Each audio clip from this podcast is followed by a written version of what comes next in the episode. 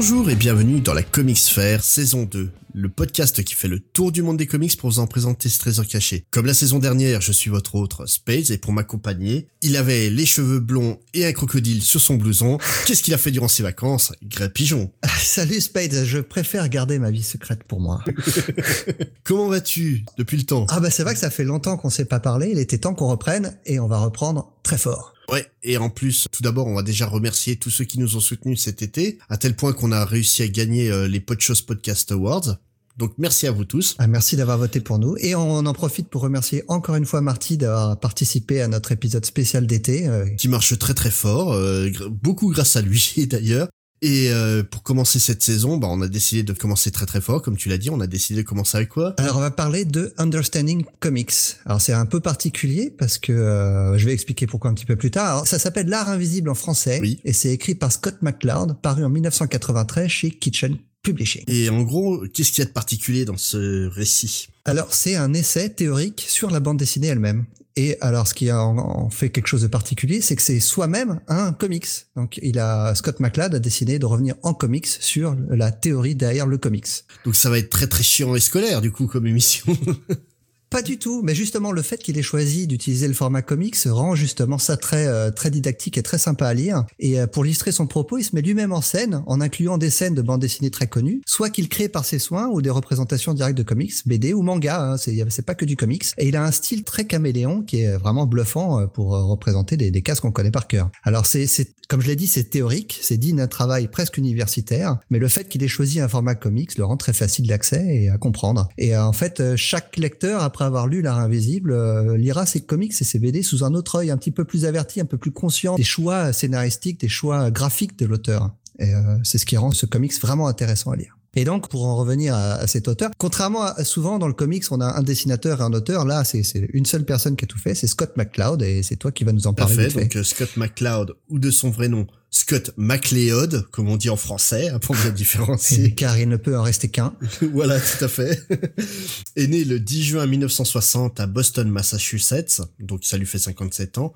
Il est le fils d'un ingénieur et inventeur aveugle ayant notamment pris part à la conception de missiles pour l'armée, et il est le seul membre de sa fratrie qui ne soit pas dans le domaine scientifique. C'est un peu le mouton noir de la famille, quoi. Oui, non, parce qu'il est plutôt très bien soutenu par tout le reste de sa famille euh, pour ses choix artistiques. Et pourtant, en fait, rien ne le prédestinait à faire une, euh, une formation artistique parce qu'il avait une enfance, bah comment dire, ben de bon gros nerd en se passionnant pour des sujets aussi euh, intéressants que la minéralogie, la microbiologie, la conquête spatiale et les échecs. Donc encore une fois, ça doit être quelqu'un qui a pas eu une enfance très facile hein, à l'école. non, on devait lui jeter des cailloux, mais comme il était fan de minéralogie, il devait être content. Il a... c'est ça.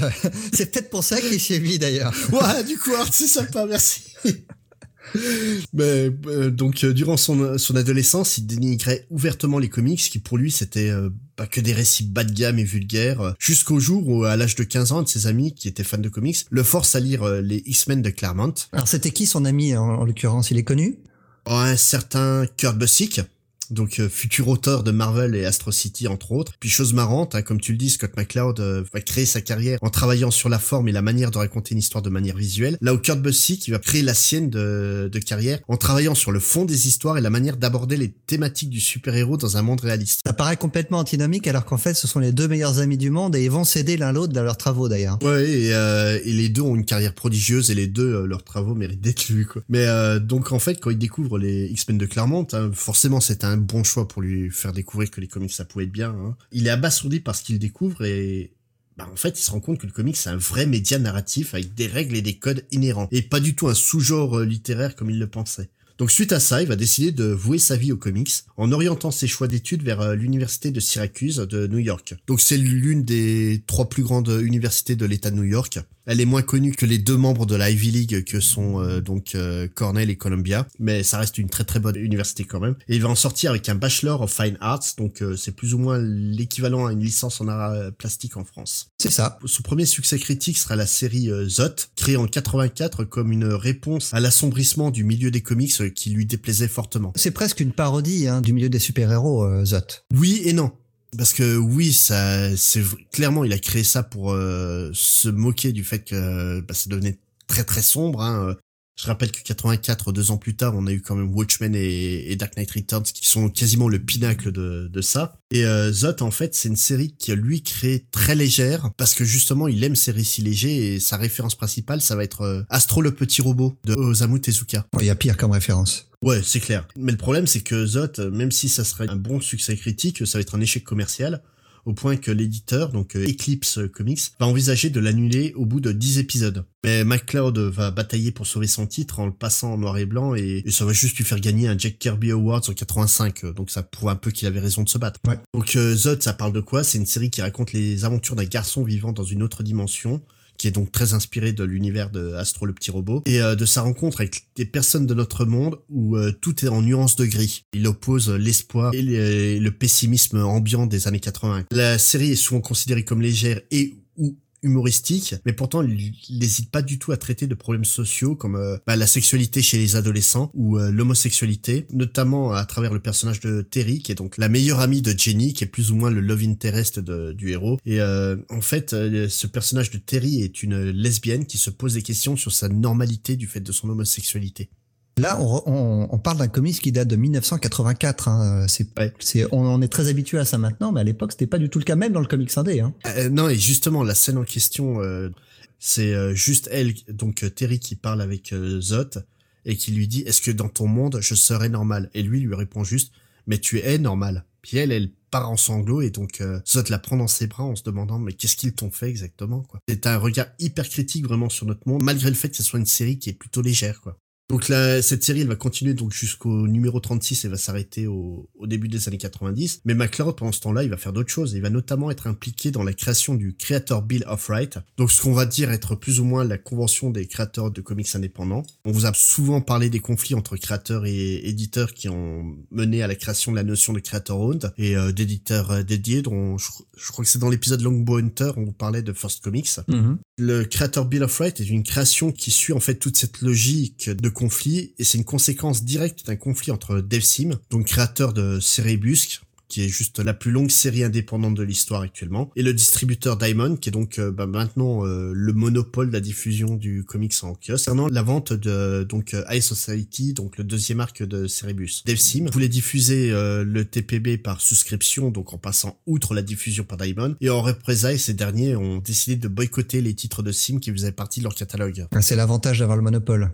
Ouais, voilà. Donc suite à ça, de nombreux auteurs indépendants se sont regroupés derrière Sim. On peut citer notamment euh, Eastman et Laird, donc les créateurs de... De Tortue Ninja Voilà, Steve Bissett, donc dessinateur de Something aux côtés d'Alan Moore. Et Scott McCloud va être en fait le rédacteur principal du premier jet du créateur Bill of Rights. Il était tout jeune à l'époque, hein, il avait 25 ans, hein, quelque chose comme ça. Ouais. À peine, oui. Et euh, donc en fait le, le truc c'est que ce créateur Bill of Rights statue que seul le créateur d'une œuvre est en droit de décider de la manière dont peut être publiée et distribuée son œuvre. Ça paraît normal, mais en y réfléchissant, tu en connais beaucoup des auteurs qui s'affranchissent de Diamond justement Bah non, malheureusement. c'est ça, ouais. À part, euh, j'ai l'exemple qui me vient de Brian Kevon dont on a déjà parlé avec Panel Syndicate. Mmh avec l'émergence d'Internet, maintenant certains auteurs publient directement leurs travaux sur Internet, mais c'est vrai qu'en format papier, euh, si on passe pas par Diamond, c'est un peu difficile de trouver des comics. Hein. Euh, ça existe, mais oui, c'est très très dur. Mais le truc, voilà, euh, clairement, le Creator Bill of Rights, a été un échec. Hein. Même les signataires le disent, ça a servi à quasiment rien de le faire. Mais faut pas oublier que voilà, ça date quand même de 88, ce qui veut dire quand même 4 ou 5 ans avant les, les débuts de Image qui est pourtant Image qui suit exactement la même politique. Ouais. Ça a servi de, de rampe de lancement, on va dire. En tout cas, de lancer l'idée, euh, l'idée générale, c'était dans l'air du temps. Et dans les autres euh, créations de, de ce cher McCloud, est-ce que tu as déjà entendu parler des 24 heures de la bande dessinée? Euh, Non. En fait, c'est un challenge qu'on retrouve depuis 2007 au Festival international de la bande dessinée d'Angoulême, où des auteurs ont 24 heures pour créer 24 pages avec une contrainte à chaque fois. Donc c'est un petit challenge euh, pour s'amuser. Et en fait, euh, ben, d'une certaine manière, Scott McCloud est l'inventeur de ce concept, puisqu'en 90, il est l'auteur d'un comics qu'il a écrit et dessiné en 24 heures suite à un pari avec Steve Bissett. D'accord. Et c'est, en fait, ça a lancé les 24 euh, Hours Comics aux États-Unis, qui est donc exactement le même concept, où même Neil Gaiman a participé à ça, quoi. Donc, donc t'as vraiment des grands noms qui s'amusent à ça. En France, on a Lewis Trondheim qui le fait régulièrement. Donc Scott McCloud, bah, il a peut-être pas un grand travail en tant que dessinateur ou scénariste, mais d'un côté, il a une véritable influence sur le médium. Dans ses autres œuvres, on trouve aussi Destroy, qui est donc un comics one-shot qui se moque ouvertement du côté violent des comics en mettant en scène un héros qui tabasse tout et qui détruit tout en gueulant Destroy. Mais chaque case. Pourtant, quand on le voit, Scott McCloud, il a pas vraiment l'allure punk. Hein.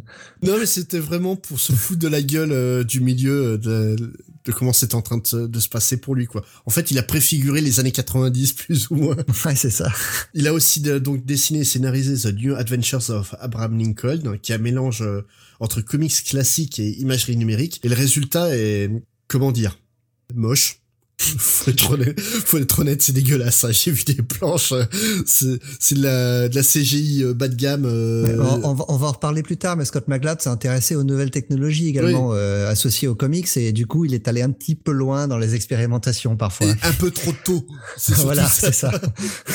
c'est vrai qu'il a, il a un côté visionnaire, alors parfois complètement raté. Hein, il s'est se, trompé sur plusieurs, sur plusieurs aspects, mais il a ce côté, il essaye de, de, de comprendre où va, où va son médium et euh, il veut être là dès le début. Oui, mais là pour t'expliquer euh, The New Adventures of Abraham Lincoln, tu essaies d'imaginer donc le style MacLeod qu'on trouve donc dans dans euh, l'art invisible en couleur collé sur des des images. Tu te rappelles les démos qu'on faisait sur Amiga 500 à l'époque? Voilà. Nos jeunes auditeurs ne, ne comprendront pas, mais... Mais ils iront fouiller sur Google. Hein.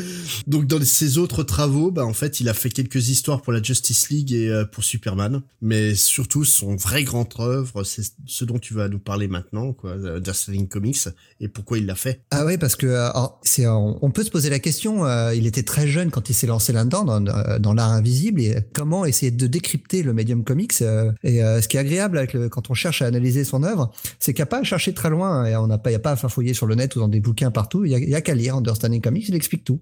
Et les motivations de l'auteur euh, sont dedans. Et dans le premier chapitre du livre, qui s'appelle Savoir de quoi on parle, il revient euh, vraiment justement sur les raisons qui l'ont conduit à essayer de comprendre son médium, notamment ses spécificités, et pourquoi euh, il était autant attiré par, ce médium. Alors comme tu dis, c'est arrivé tard, hein, vers, vers 15 ans, mais une fois qu'il s'est lancé dedans, il, il l'a jamais quitté. Alors comme tu l'as dit, il est issu d'une famille de scientifiques alors, contrairement à ce que tu m'as dit tout à l'heure, moi j'ai trouvé une interview dans laquelle il en rigole lui-même, où il se considère lui-même comme le mouton noir de la famille. Euh, et alors c'est assez rigolo parce qu'en en fait c'est un artiste, hein, on peut pas le nier, mmh. mais il a une démarche scientifique. Ah oui, non, non, c'est un vrai théoricien. Ouais, donc du coup c'est, euh, il est pas si mouton noir que ça. Il a une démarche empirique et académique de l'œuvre comics en, général. Ouais. La première raison de son envie d'essayer de comprendre et d'analyser le comics en tant que médium, c'est une soif de reconnaissance vis-à-vis de ce qu'il considère euh, comme euh, il considère que les comics bah, c'est un art. Euh, à juste titre d'ailleurs. Alors c'est assez drôle parce que en fait il vit très mal le fait que le comics soit déconsidéré alors qu'il a fait partie lui-même de ces gens qui déconsidéraient le comics. Mmh. mais du coup quand il explique que quand il était plus jeune les comics étaient très déconsidérés ce qui est toujours le cas aujourd'hui hein, par une certaine frange de la population. Mais bon ça s'est quand même beaucoup démocratisé hein, en France en Europe et partout dans le monde même hein. grâce au cinéma qu'on le veuille ou pas. Ah ouais oui c'est vrai. Ça fait partie des facteurs mais mais, mais pas seulement. Je pense aussi que certaines œuvres euh, très très adultes très matures euh,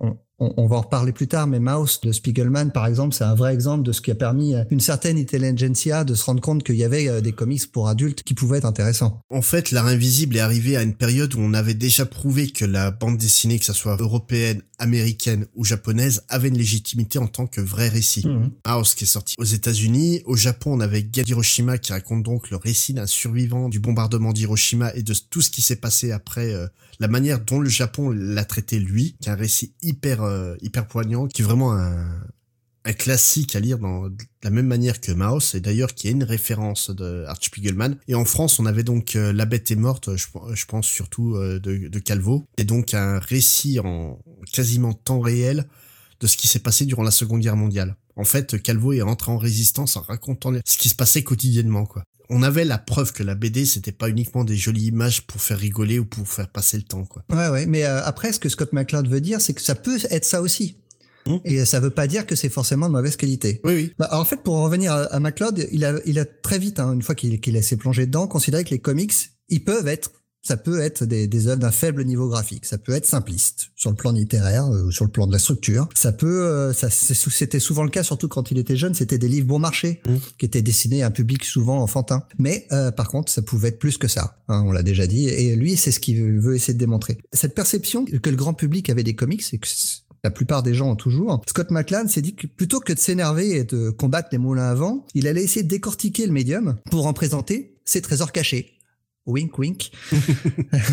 Mais bon, c'est pas aussi simpliste que ce que nous on fait. Hein. Il, il s'est pas dit, je vais vous présenter cette œuvre-là, cette œuvre-là, cette œuvre-là. Mais euh, lui, son idée, c'était de démonter tous les stéréotypes un par un et de montrer au, monde entier le potentiel quasi infini que représentent les comics en tant que médium. Qu'est-ce qui est spécifique dans le comics? Et ce qui est assez fou en fait, c'est qu'il va expliquer des concepts qu'on comprend tous de manière euh, empirique, on va dire, sans y réfléchir. Sans y réfléchir et sur lesquels on n'avait jamais mis de mots. Et alors que en fait, tous les concepts qu'on a acceptés, qui sont acceptés, on va revenir dessus, ne, ne coulent pas de source et ont été des choix volontaires de la part de quelques artistes au tout début du médium. Ah oui. Alors dès le départ euh, en fait de l'œuvre hein, de l'art invisible, il va tout simplement essayer de définir ce qui fait d'un comics un comics en tant que tel. Et parce que ça coule pas forcément de source. Hein. Qu'est-ce que c'est qu'un comics? Qu'est-ce que c'est qu'une bande dessinée? Alors pour ça, il va pas faire une histoire du comics en tant que tel, même si euh, en fait il commence un petit peu par ça quand même, mais il va remonter très très loin. Donc euh, à la préhistoire et ses peintures rupestres qui seraient selon lui les premiers comics. Ensuite, il arrive jusqu'à l'Antiquité, avec le, en Égypte notamment, avec les hiéroglyphes, qui étaient une succession d'images racontant une histoire. Est-ce que ce serait pas un comics? Le Moyen Âge, notamment en décortiquant, hein, on voit une partie de la, la tapisserie de Bayeux dans l'art, dans l'art invisible. Ouais. Alors il arrive un petit peu plus près de nous, au 19e siècle, avec les, les caricaturistes. C'était, est-ce que c'était déjà de la bande dessinée? Et puis après, maintenant, alors une autre œuvre, je sais pas si tu connais, Une semaine de bonté par le surréaliste Max Ernst. Si, bah, j'ai lu le même bouquin que toi, donc forcément, euh, je le connais. voilà, oui, oui. Mais alors du coup, moi, je suis allé lire Une semaine de bonté que je n'avais jamais lu. Et euh, Scott McCloud considère que c'est un des tout premiers graphiques novels. Alors ça date de 1934 et c'est une succession de collages d'images qu'il a récupéré dans diverses revues de l'époque. Et alors, dans le style très surréaliste en plus, donc il colle des, des ailes d'oiseaux sur des personnages humains. Il n'y a pas vraiment d'histoire nette, mais c'est une succession d'images qui peut représenter une histoire. C'est en fait sa vraie définition du comics ou plutôt de la bande dessinée parce que là, il généralise vraiment tous les mouvements de la bande dessinée sous l'appellation comics. C'est ça. C'est tout simplement en fait un récit séquentiel. Alors tu m'as volé ma phrase. Le dénominateur commun entre tout ce que je viens de citer, hein, des peintures rupestres à Marx Ernst, c'est l'art séquentiel. Alors tout le monde n'est pas d'accord avec cette définition-là. Hein. C'est la définition de, euh, de Scott McCloud. Alors son but premier en fait en Understanding Comics, c'est son seul but, c'est de présenter le comics en tant qu'une œuvre d'art. De quoi est capable ce médium et quels en sont ses codes? Qu'est-ce qui définit un comics? Quels sont ses éléments formels, son langage? Et surtout comment le lecteur réagit face à la lecture spécifique d'un comics? Comme je le disais, c'est une définition donnée par Scott McCloud, mais c'est pas le premier à l'avoir fait. Il y a d'autres théoriciens avant lui. Oui, il y a des précurseurs de très grands noms d'ailleurs. Ah oui, oui, euh, pas des moindres hein, dans les noms, hein, qui se sont penchés justement sur les spécificités du medium comics. Mais euh, alors, on va définir hein, ce dont on parle. On parle de théoriciens qui parlent de comics comme un art. On parle pas des aspects techniques. On n'apprend pas comment dessiner. On, parle vraiment de gens qui expliquent ce que c'est qu'un comics. Donc, qu'est-ce que c'est que l'étude des rapports qu'il y a entre les images et le texte, les différences entre le comics et d'autres formes d'art, etc. Très tôt, hein, dans le début du XXe siècle, il y a, plein d'historiens du comics qui ont émergé quasiment en même temps que le médium lui-même. Et dès 1942, par exemple, il y a eu Sheridan et son classique Comics and Their Creators, qui est revenu sur l'histoire des créateurs du Golden Age de, de strip, notamment les fameux funnies dont on avait parlé dans l'épisode sur Torso. Mais les vrais premiers théoriciens du comics en tant que tel, c'est les sémiologistes. Alors, est-ce que tu sais ce que c'est qu'un sémiologiste? Vas-y, explique-moi. Alors, c'est une personne, alors souvent c'est une personne euh, très académique, qui s'intéresse aux signes et à leur signification. Alors, une des premières personnes à avoir travaillé sur le bande dessinée, hein, plus que sur le comics, c'est Roland Barthes, dans les années 60, avec un essai rhétorique de l'image. Alors, il s'intéresse pas aux comics en particulier, mais euh, il revient sur notre appréciation et la force que certaines images produisent sur notre inconscient et l'effet qu'une composition, donc par nature un choix d'un auteur, d'un artiste, et peut provoquer comme émotion. Et il utilise comme exemple non pas une, un exemple de bande dessinée, mais une publicité euh, pour Panzani à l'époque. Et euh, le, le, fait que la composition qui est choisie dans cette publicité, hein, je, je, vous mettrai cette, cette image dans le, dans le billet de l'article. Pourquoi le, donc le, le choix qu'a fait l'artiste pour présenter, en l'occurrence des pâtes, va nous donner envie de consommer des pâtes. Et il fait l'analogie avec la bande dessinée. Alors, un autre sémiologiste encore plus connu, oh, j'allais dire encore plus connu, je ne sais pas s'il est plus connu que Roland Barthes, mais en tout cas très très connu euh, dans le monde entier, qui s'est intéressé aux comics aussi dans les années 60, c'est Umberto Eco. Avant d'être un, un, très grand écrivain, il faut savoir que c'est avant tout un académicien. Hein. Et alors lui, pour le coup, il a beaucoup souffert de son intérêt pour la bande dessinée, pour les comics américains en particulier, parce qu'il a écrit un essai en 1964 consacré à Steve Canyon, Peanuts, Lil Abner et Superman. Alors euh, Je, je, pense que toi ça te parle, mais on peut juste dire que ce sont des strips qui ont duré pendant des décennies. Hein. Voilà, ce sont les papas de tout le mouvement des comics euh, aux États-Unis. Vraiment, c'est des strips de base, mais ça a forgé toute la génération euh, Simon et Siegel, Schuster, Kirby. C'est hyper important. Et il a énormément souffert en Italie, pas seulement en Italie, en France également, du fait de s'intéresser à ce qui était considéré comme des frivolités. Mais d'ailleurs, le fait qu'il ait souffert euh, pour des frivolités, est-ce que c'est pas ça qui leur a inspiré donc le nom de la rose, ou quand même la base c'est un bouquin sur la comédie qui serait la cause de tant de morts. Mais c'est pas du tout impossible. Ah, après, Umberto Eco, il n'était pas étranger à, à, ce genre de... Il était très provocateur comme personne. Hein. Il aimait bien justement aller là où il n'était pas censé aller. Et euh, donc le fait de s'intéresser aux comics, c'était probablement un intérêt réel de sa part parce qu'il s'est intéressé à la bande dessinée toute sa vie. Hein. Mais je pense qu'aussi il y avait un côté provocation. Euh, il savait très bien ce qu'il faisait quand il publiait ça à l'époque. Et il faut pas oublier qu'il est italien et que la BD italienne, malgré le fait qu'elle soit pas très connue en France, est un mouvement hyper important. D'ailleurs, il faudrait qu'on en traite un de ces quatre. Mais à l'époque, ce qui était drôle, c'est qu'il a subi donc euh, les foudres des, des groupes marxistes italiens de l'époque, mais aussi des conservateurs de droite, les fameux défenseurs des valeurs traditionnelles, parce que c'était complètement euh, interdit pour un académicien sérieux de s'intéresser à ce qui était considéré comme un, un art mineur, tout simplement. Euh, heureusement, on en est un petit peu revenu de tout ça quand même. Hein. Alors, on en arrive enfin au gros morceau euh, de pré, euh, pré Scott McCloud. Alors là, tu vois très bien où j'en arrive. Le tout premier auteur de comics s'est vraiment intéressé à son médium d'un point de vue avec une, approche théorique. théorique, hein, même pratique. Hein, bah justement, en fait, j'allais dire, c'est pas tant théorique que ça, c'est surtout pratique, ouais. Mais j'attendais que tu me donnes son bah, nom. c'est le grand roi des comics, c'est Will Eisner, quoi. Ah voilà, Will Eisner, qui en 1985 a publié Graphic Storytelling and Visual Narrative. Alors c'est c'est euh, alors Will Eisner, est-ce qu'on a besoin de présenter Will Eisner? C'est un des artistes comics les plus influents du XXe siècle, tout simplement. Euh, on, peut le citer au même niveau qu'un qu'un Jack Kirby, qu'un euh, qu'un Joe Simon, qu'un Möbius pour la France. C'est vraiment un, un, des auteurs de BD les plus importants du monde, avec Osamu Tezuka dont on parlait tout à l'heure aussi. Et donc c'est vers la fin de sa vie, hein, enfin plutôt vers la fin de sa carrière qu'il s'est vraiment intéressé justement à ça, euh, parce qu'il avait près de 70 ans, je crois, quand il a écrit ça. Il expose les fondements de la narration et leur application dans la bande dessinée et le roman graphique. Alors c'est un travail qui fait toujours référence aujourd'hui, hein, mais pas seulement pour les auteurs de BD, mais aussi pour les cinéastes, parce qu'il explique comment construire une histoire et les bases d'un récit visuel. Alors, euh, il donne. Euh, alors, j'ai jamais lu moi ce livre, je l'ai juste feuilleté. Mais alors, j'ai vu beaucoup d'exemples de travaux de lui-même où il s'autocite, mais on y trouve également des travaux d'artistes qui n'étaient pas connus à l'époque. Euh, il y a beaucoup d'exemples de Robert Crumb ou de Art Spiegelman qui n'avaient pas encore publié Mouse. Ah, mais Eisner était très très proche de la scène underground du comics. Hein. Exactement, ouais. Alors que lui n'était déjà plus underground depuis. Enfin, c'était c'était déjà un monstre à l'époque. Hein, oui, mais c'est un c'est un monstre caché quasiment Eisner quoi. C'est oui, c'est un grand nom. Oui, c'est un grand monsieur, c'est le pape euh, des comics et, compagnie, mais il aura jamais l'aura qu'a eu un Kirby. Non, parce qu'il a pas ah, j'allais dire, il a pas fait de super-héros aussi, il a fait le jeu Spirit. Mais euh, il l'a fait presque trop tôt. Il est arrivé euh, bien avant l'explosion du comics dans les années 60.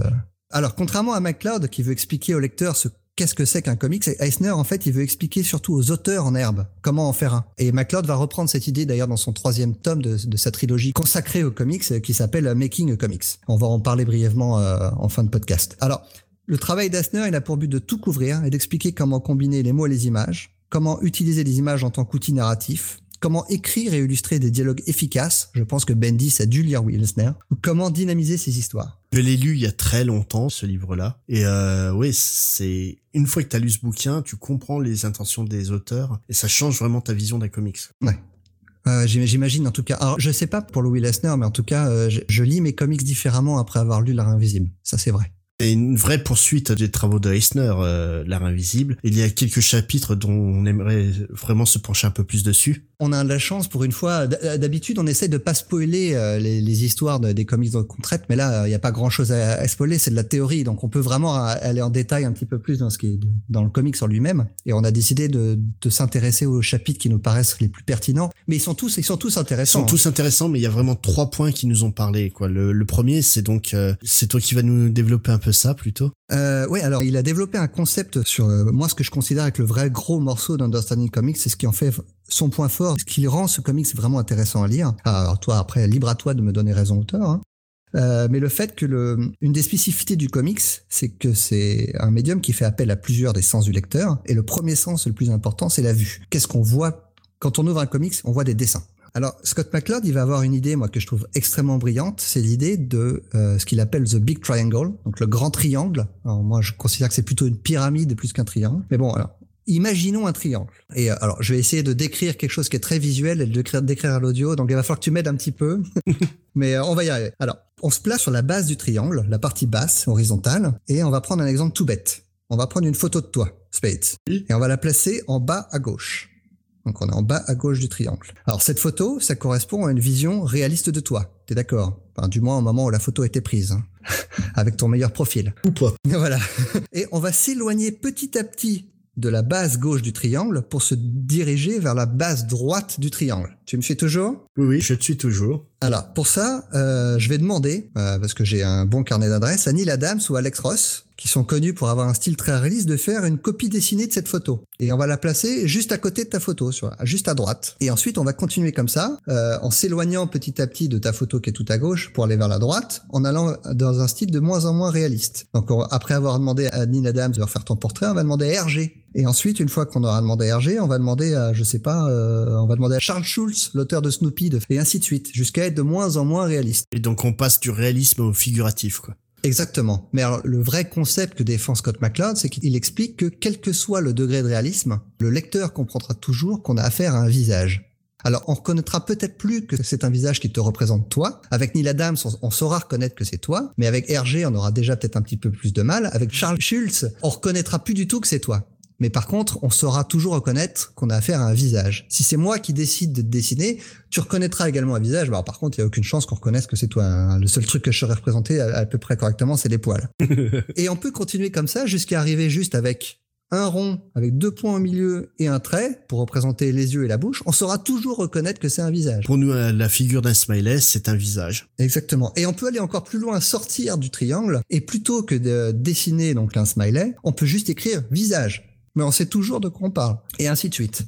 Ça, c'est le côté où on se déplace donc sur la base du triangle et on, on garde le sens, mais on perd en réalisme. Par contre, on peut monter le long du triangle, le long de la pyramide, et se diriger vers de l'abstraction. Donc si on part toujours de ta photo, on va monter de plus en plus vers l'abstraction pour arriver à un portrait de toi à la- Picasso, on va dire, euh, façon portrait de Ramar, si tu vois de quoi je parle. Oui. Et après, on va arriver encore plus loin, arriver à du Kandinsky, par exemple, où euh, là, un visage sera représenté par un rond embriqué dans un carré. Alors là, par contre, aucun moyen soit de te reconnaître, soit de savoir qu'il s'agit toujours d'un visage. C'est devenu complètement abstrait. Oui. Mais euh, ce triangle, en fait, quelle est réellement l'utilité? Scott McCloud utilise son triangle pour expliquer que à l'intérieur de ce triangle, on peut retrouver l'ensemble de tous les personnages comiques ou de bandes dessinées qui existent. Donc est-ce que c'est pas une manière de dire que quel que soit le style, ça marche de la même manière? Exactement. Dans le billet, je vais vous mettre une représentation de ce Big Triangle. Ce qui est vraiment très fort avec euh, l'art invisible, c'est que Scott McCloud s'est amusé à dessiner plus de 100 personnages de comics au sein d'un triangle sur une double page.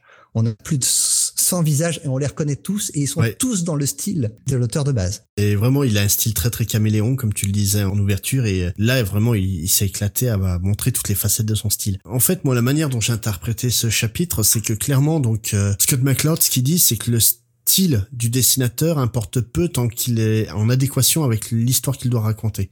Ah bah c'est exactement ça. C'est peu, peu euh, importe le style tant que le sens est là. Et si l'auteur ne veut pas qu'il y ait de sens, c'est pas grave non plus. En fait, c'est pas peu importe le style, c'est clairement il faut adapter ton style en fonction de ce que tu veux raconter. Notamment, euh, donc euh, on, on va reprendre le cas de Jeff Smith, donc avec Bone, qui est donc un récit qui va mélanger deux styles graphiques totalement différents. On a le style du héros, donc euh, Bone, qui est donc un personnage très très cartoony, Donc en bas à droite dans le triangle. voilà, et qui pourtant se déroule dans un univers totalement réaliste. Ouais. Ouais, tous les décors sont réalistes. tous les décors, tous les autres personnages euh, humains rencontrés ont un style euh, beaucoup plus réaliste. Et en fait, la raison de ça, c'est qu'elle est clairement voulue par Jeff Smith. Il veut mettre son héros en relief par rapport à l'univers, alors que le personnage est plus plat que le reste. Et ça se voit notamment beaucoup au niveau des interactions avec... euh, donc, euh, tu as lu Bone Ouais. donc pour expliquer à nos auditeurs qui ont jamais lu Bone, Bone c'est un récit d'heroic fantasy, ça commence comme un épisode de Johan et Pierre-Louis, ça finit comme le retour du roi du Seigneur des Anneaux. Ouais, c'est ça. ouais. Et euh, le, le truc, voilà, c'est que donc on a un personnage très cartoon qui se retrouve euh, balancé dans un univers euh, d'heroic fantasy euh, pur et dur, extrêmement réaliste, euh, avec ses deux cousins, et ils vont être confrontés donc à une horde de ragarous. Et en fait, euh, les ragarous ont un style très cartoon, quand ils sont en interaction avec Bone et ses cousins, mais dès qu'en fait ils sont en interaction avec les humains et qu'ils deviennent une réelle menace, la vision qu'on en a, elle change. Et c'est clairement en fait une mise en œuvre de la théorie de, Scott McCloud qu'en fait le style doit servir à chaque fois le récit. Clairement, Bone montre en fait qu'on peut tout à fait écrire une histoire épique et dense avec un style cartoon quand c'est nécessaire, mais que le côté réaliste doit revenir quand c'est nécessaire aussi. C'est vraiment une œuvre formidable et euh, vraiment, si vous voulez vraiment comprendre ce dont parle McCloud dans ce chapitre-là, pour moi, Bone, c'est vraiment un très bon exemple. Ouais. L'exemple, ouais, c'est l'exemple parfait. Ouais. Par contre, la spécificité de ce chapitre, c'est le fait que ça s'intéresse au choix de l'artiste. Voilà. Le lecteur ne fait que subir. Mais par contre, ce qui fait aussi du comics quelque chose d'intéressant, c'est le fait que le lecteur lui-même est demandé à contribution. Oui. Euh, et c'est ce qui vient dans le chapitre 3, qu'il a, qu'il a appelé Blood in the Gutter. Qui a été traduit en français euh, par euh, Du sang dans le caniveau. Ouais, bah c'est à peu près ça, ouais.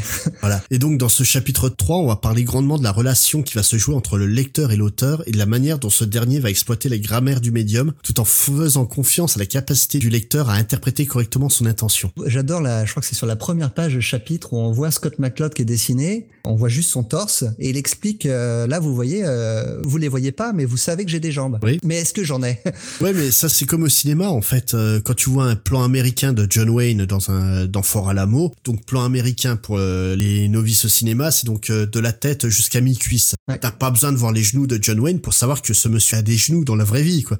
C'est ça. voilà. C'est en fait, le cerveau humain est capable de compléter ce qu'on ne lui montre pas. En gros, la différence entre le cinéma et la BD, c'est qu'il faut vraiment prendre en compte ce que le lecteur est capable d'appréhender dans le déroulement des cases et donc d'interpréter ce qui va se passer dans l'interstice entre ces mêmes cases. En fait, la grande différence entre les deux médiums, si j'ai bien compris, c'est le côté actif et passif. On est beaucoup plus passif devant un film que qu'en, lisant une BD. Même si on se rend pas compte, d'ailleurs. En fait, le cinéma, on va te présenter, par exemple, une action du point A jusqu'à son point Z. Tandis que dans le comics, on peut te dérouler une action de son point A à son point Z et mentalement, tu vas faire euh, tout le trajet inverse.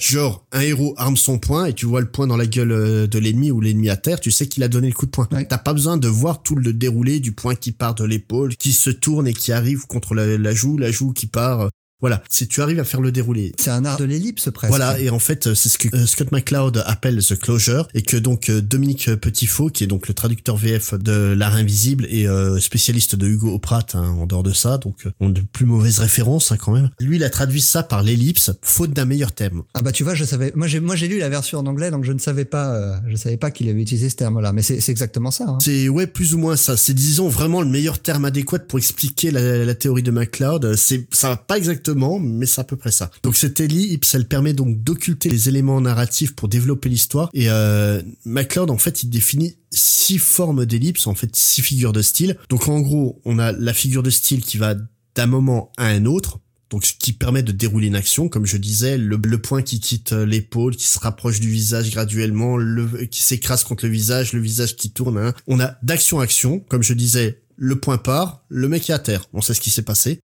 De sujet à sujet, le point part. Puis là, on a donc l'arbitre qui lève le bras d'un boxeur.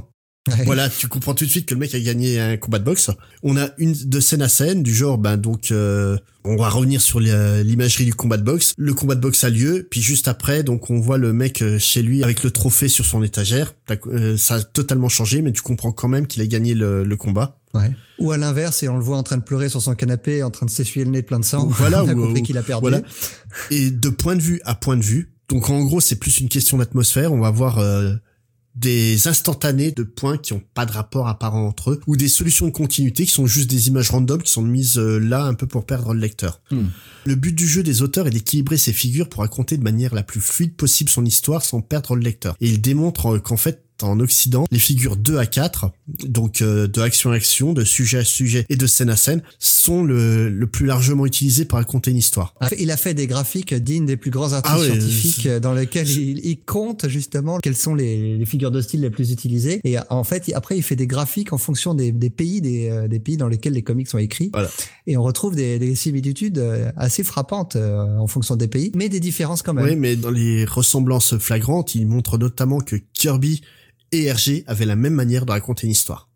Ah, c'est terrible. Alors que le manga, en général, a euh, un graphique très différent des autres. Voilà, en fait, la ressemblance entre Hergé et Kirby, elle vient certainement du fait bah, que tous les deux cherchaient à écrire leur, enfin à dessiner leur BD de manière à ce qu'elle soit compréhensible aussi facilement avec le texte que sans le texte et sans sacrifier rien au rythme du récit. Parce qu'on peut dire ce qu'on veut de, de Hergé Tintin, d'ailleurs on en a déjà beaucoup dit, mais le rythme de Tintin est totalement fou. Ah, c'est pied au plancher. Voilà.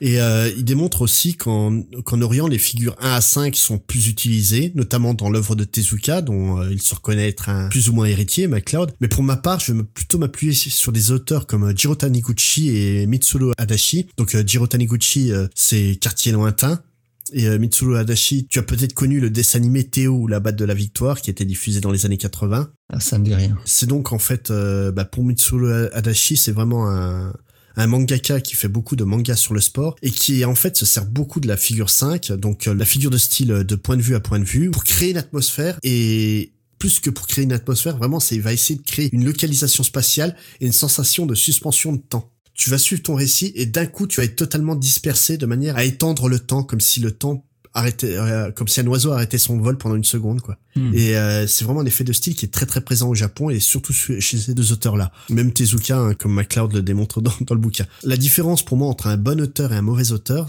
et c'est ce que semble penser MacLeod aussi ce serait donc dans sa faculté à juger correctement la faculté de lecture de son public. En gros, tu peux penser que ton public est très intelligent de proposer un truc qui sera totalement illisible, et euh, d'un autre côté, tu peux le prendre vraiment pour un crétin fini, puis dérouler l'action, mais euh, bah, quasiment euh, casse par casse quoi. Ah, sans aller jusqu'à utiliser le terme de crétin, mais tout dépend du public auquel tu t'adresses. Le, le, la, euh, comment dire, la personne qui va écrire Astérix aura forcément une euh, une approche différente de quelqu'un qui voudra faire quelque chose de très mm-hmm. très indépendant, qui s'adresse à une niche plus avertie. Là-dessus, on est d'accord, mais c'est comme je le dis, ce qui fait un bon auteur, c'est pas s'il écrit des histoires intelligentes ou pas, c'est la manière dont il va juger son public. C'est ça, ouais, bien sûr, exactement. Et le truc, quand je te dis de prendre prendre pour un crétin, c'est pas faire comme Astérix Astérix, on peut euh, critiquer autant qu'on veut la BD, mais elle reste fluide. Oui, non, mais euh, ce que je veux dire, c'est que euh, le fait d'être d'être fluide et j'allais dire didactique, très très facile à lire, euh, n'en fait pas une œuvre pour crétin. Oui, mais, mais justement, en fait, MacLeod fait un exemple de ce que serait une BD où on développe case par case l'action, qui en au moins 32 cases où euh, il décrit l'action euh, de A à Z d'un jeune qui part en soirée et qui, qui va, il va boire de la bière et avoir un accident. Je sais pas si tu te rappelles de ce passage-là. Ah oui, bien sûr, très fort passage du Ouais, et donc il fait vraiment ça en 32 cases, moins quoi, pour raconter. Et il montre après qu'on peut raconter exactement la même chose en deux cases. En deux cases. Mais deux cases, c'est une manière en fait de, de supposer vraiment que ton public est très intelligent. Le faire en 32 cases, c'est vraiment lui, lui, tenir par la main, lui dire allez viens avec moi, je vais te montrer tout. Et c'est pour moi un bon auteur, c'est vraiment il arrive à juger de manière à, à, créer quelque chose euh, de cohérent et de lisible, même en sortant des sentiers battus. Hmm.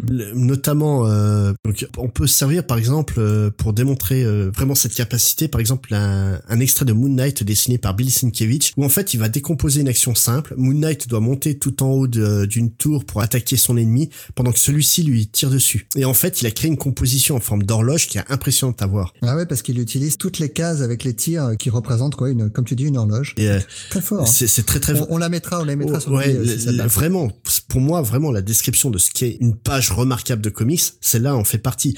Euh, en autre exemple, euh, je sais plus dans quel numéro du Batman de Snyder et Capullo, est-ce que tu te rappelles de l'avancée en ovale? En fait, on suit un labyrinthe. C'est dans une des premières issues, ça doit être l'issue 5 ou l'issue 6 du run de Scott Snyder, ouais. C'est durant le cycle des, hiboux. Ouais. ouais. je me rappelle très bien de ces pages. En fait, on a cette page fabuleuse où donc euh, Batman est donc perturbé mentalement, il est perdu dans un labyrinthe et on va suivre en fait sur une double page un parcours euh, elliptique, euh, ça va nous mener jusqu'à la fin. Quand on retourne en fait le quand on finit cette page et qu'on la tourne, en fait, on est aussi perdu que Batman et on se retrouve avec le comics à l'envers dans les mains. Ouais.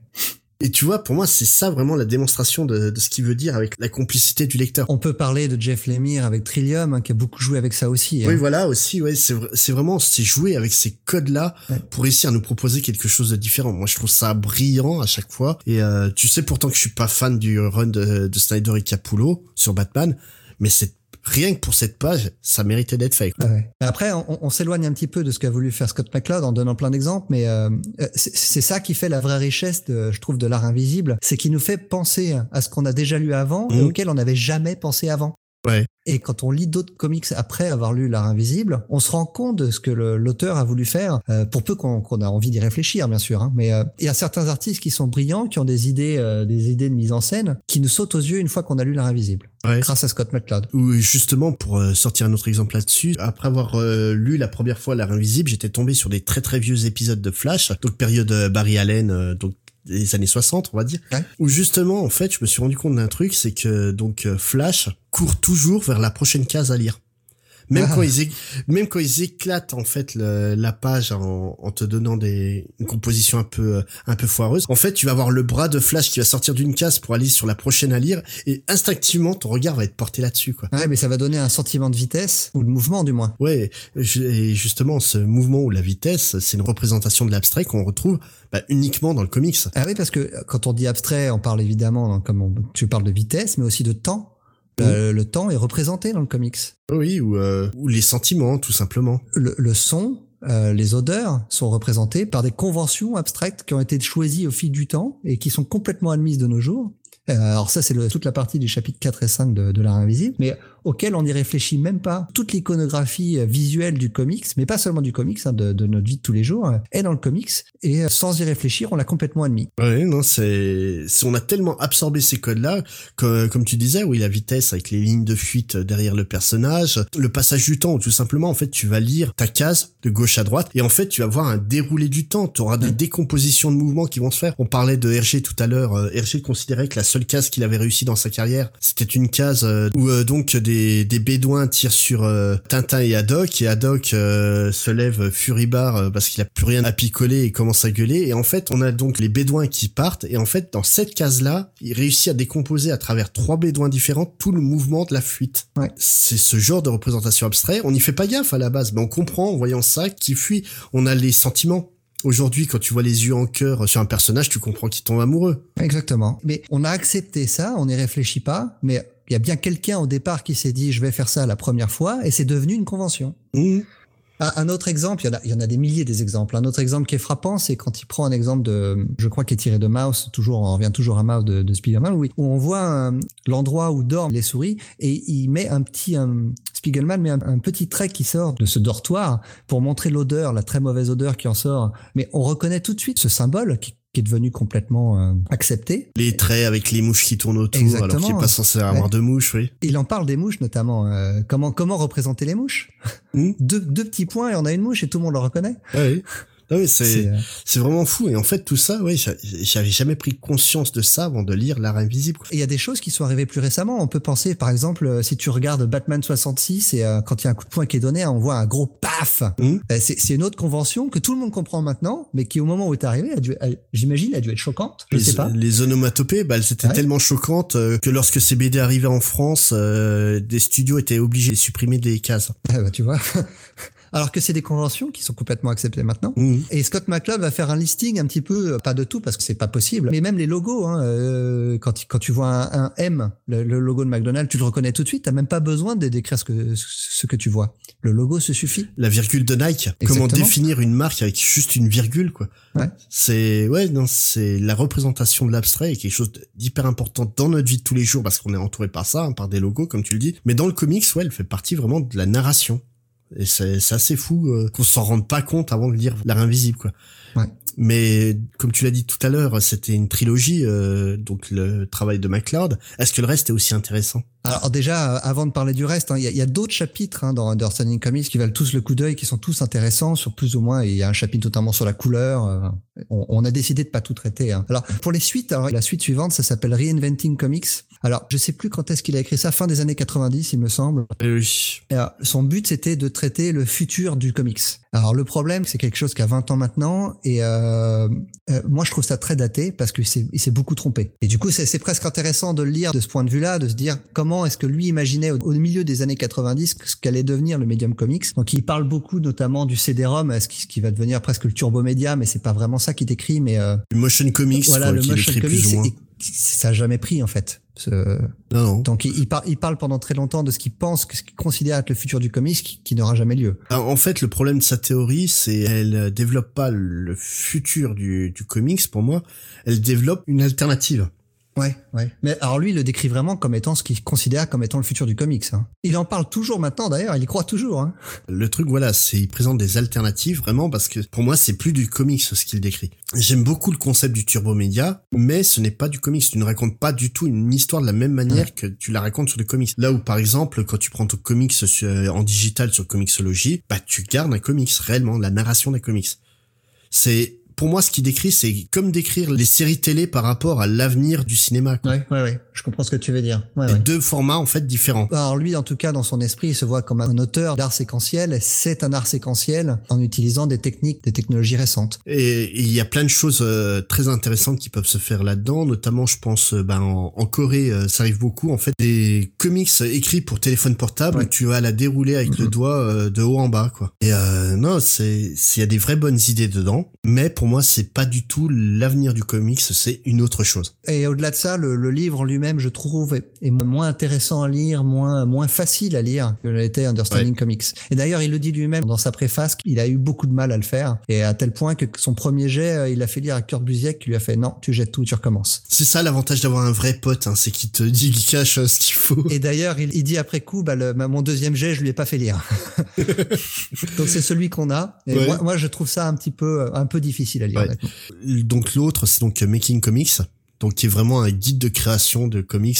qui ressemble un petit peu à ce qu'avait fait euh, Will Eisner euh, en 85. Mais à tel point que je trouve redondant, quoi. Ouais. Et c'est ça le problème, c'est que vraiment il, a surfé un peu sur sa sur sa vague de succès. Voilà, mais ça apporte absolument rien à ce qu'avait déjà développé Eisner quoi. C'est comme si parce que donc euh, il a mis des les choses au clair avec Understanding Comics, donc c'est un peu plus clair sur certains points. Mais vraiment, euh, quitte à choisir, autant partir directement du Eisner que du, euh, du MacLeod. Ouais. Par contre, voilà, tout, euh, pour prouver à quel point il avait raison, il a mis en œuvre toute sa théorisation du milieu du comics dans une œuvre en elle-même. Est sorti en 2015, donc très récemment, et qu'on vous conseille vraiment chaleureusement, on va, on va en parler brièvement, qui s'appelle Le Sculpteur. Et donc Le Sculpteur, qui est donc un graphic novel très très très épais, un gros euh, pavé, hein. 496 pages, qui raconte l'histoire d'un jeune homme du nom de David Smith, un sculpteur euh, new-yorkais dont la carrière euh, ne décolle absolument pas et qui reste dans l'ombre de son homonyme, un véritable sculpteur qui a existé et qui était très célèbre en son temps. Et donc ce jeune David, il va faire un pacte avec le diable pour avoir le pouvoir de créer ce qu'il désire à main nue pendant 200 jours et au, au terme de ces 200 jours, il est censé mourir. Le problème, c'est qu'au bout de 11 jours, David, bah en fait, qui lui pensait n'avoir rien à perdre dans ce pas, va découvrir en fait la plus belle raison de vivre. L'amour. Oui, oui. On va dire c'est un, j'allais dire une comédie romantique. Euh... Une tragique comédie romantique. Ah oui, très très tragique, hein, parce que c'est c'est vraiment euh, c'est pas très drôle tout le temps. Hein. Et euh, c'est un véritable succès commercial et critique. MacLeod a mis 5 ans à élaborer ça. Bah, tout d'abord, euh, il s'amusait à créer un synopsis ultra détaillé qu'il a expurgé de ce qu'il trouvait superflu, qu'il a rajouté des trucs après et il a amélioré au fur et à mesure. Donc euh, vraiment, euh, c'est vraiment une mise en application totale de, de toutes ces théories. Et donc on l'a lu tous les deux. Qu'est-ce que t'en as pensé? Ah, pour moi, c'est un chef-d'œuvre, tout simplement. Euh, c'est, euh, je, je l'ai lu d'une traite, 496 pages. Euh, j'ai fini le comics en larmes. oui, mais c'est, c'est vraiment fort. Hein, c'est vraiment. Mais euh, alors au-delà, au-delà de l'histoire, hein, le, parce que l'histoire est vraiment, vraiment chouette, mais euh, formellement, c'est incroyable. Mhm. Comme tu le dis, il a utilisé tout ce qu'il a expliqué dans l'art invisible de de, de, de Maître.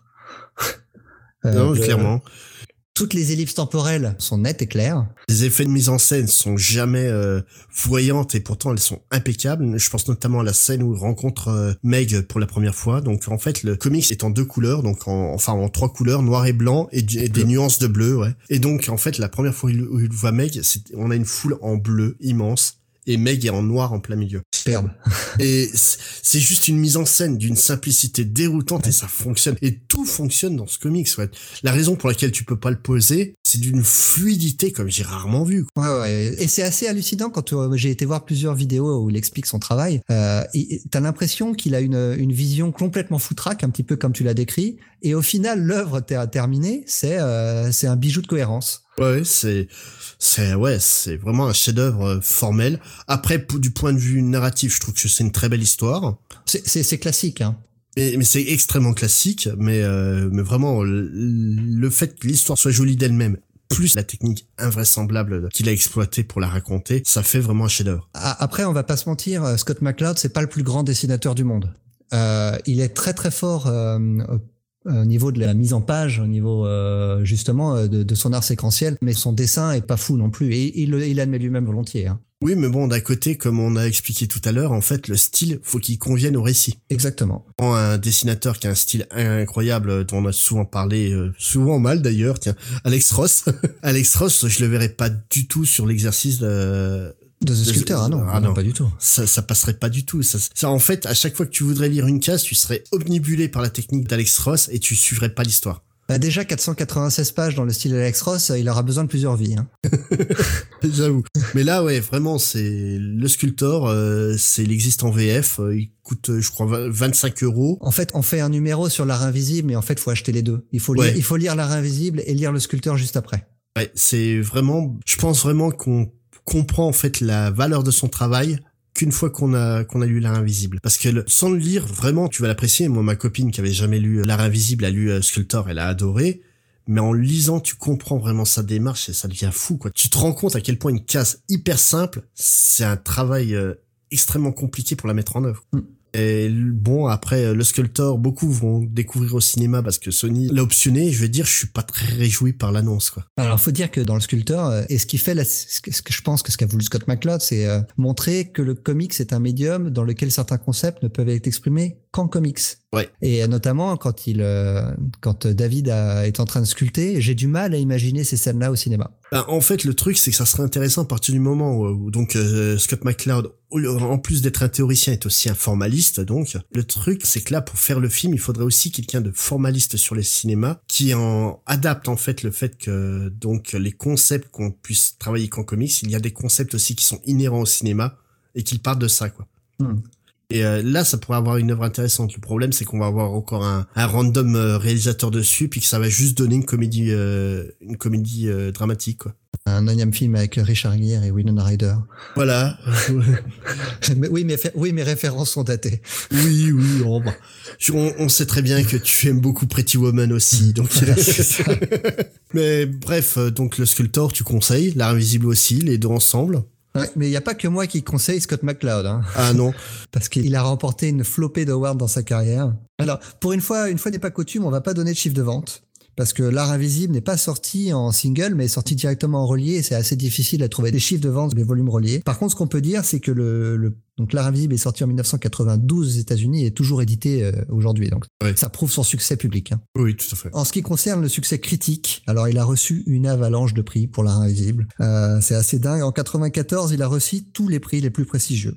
Il a reçu le Harvey du meilleur auteur et du meilleur album graphique rien que ça, et le Eisner du meilleur livre à propos de comics. Alors la France n'est pas en reste parce qu'Angoulême a célébré Scott McCloud en 2000. je pense que c'est euh, c'est lors de la première traduction de, de l'art invisible, euh, puisqu'il a gagné le prix du meilleur album étranger, qui était en compétition à l'époque avec 300 de Frank Miller, et euh, il a gagné aussi le, le plus prestigieux des prix, le prix de la critique en 2000. Vraiment, l'art invisible est une euh, œuvre majeure euh, au niveau des awards. Hein. Et comme je disais, donc en ce qui concerne les parutions VO, le, Understanding Comics, donc le titre original, est toujours disponible de nos jours en volume relié sans problème. On le trouve partout. Hein. En VF, on le trouve. À... Il est édité chez qui maintenant? Chez William Morrow. Harper Collins Publishers.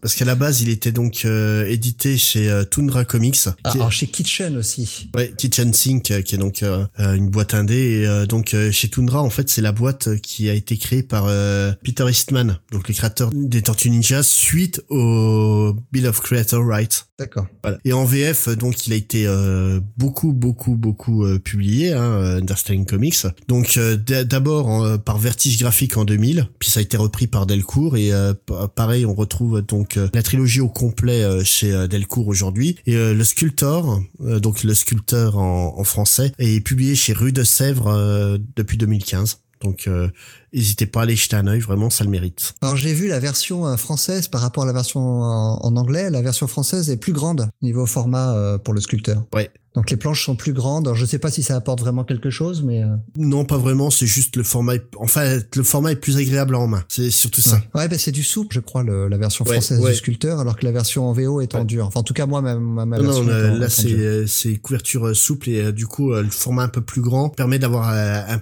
plus grand confort en main.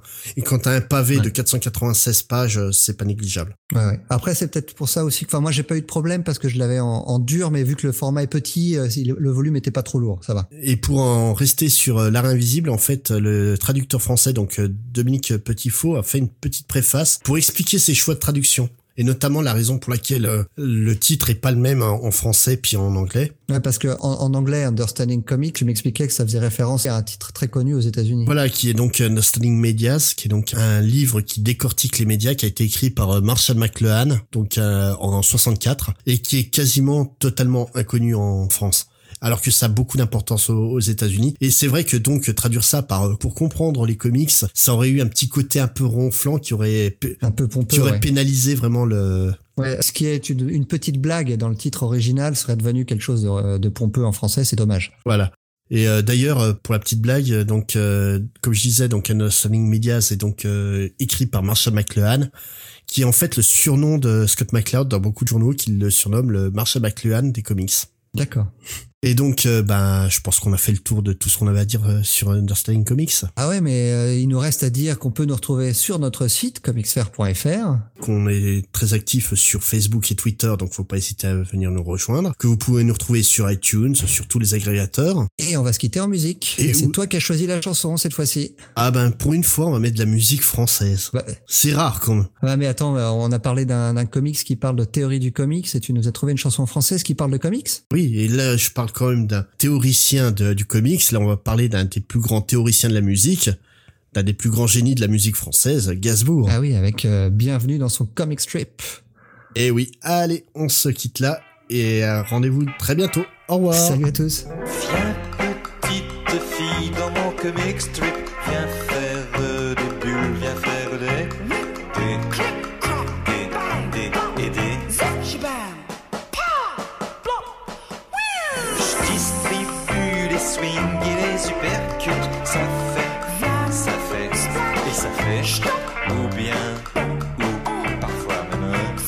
Viens petite fille dans mon comic strip,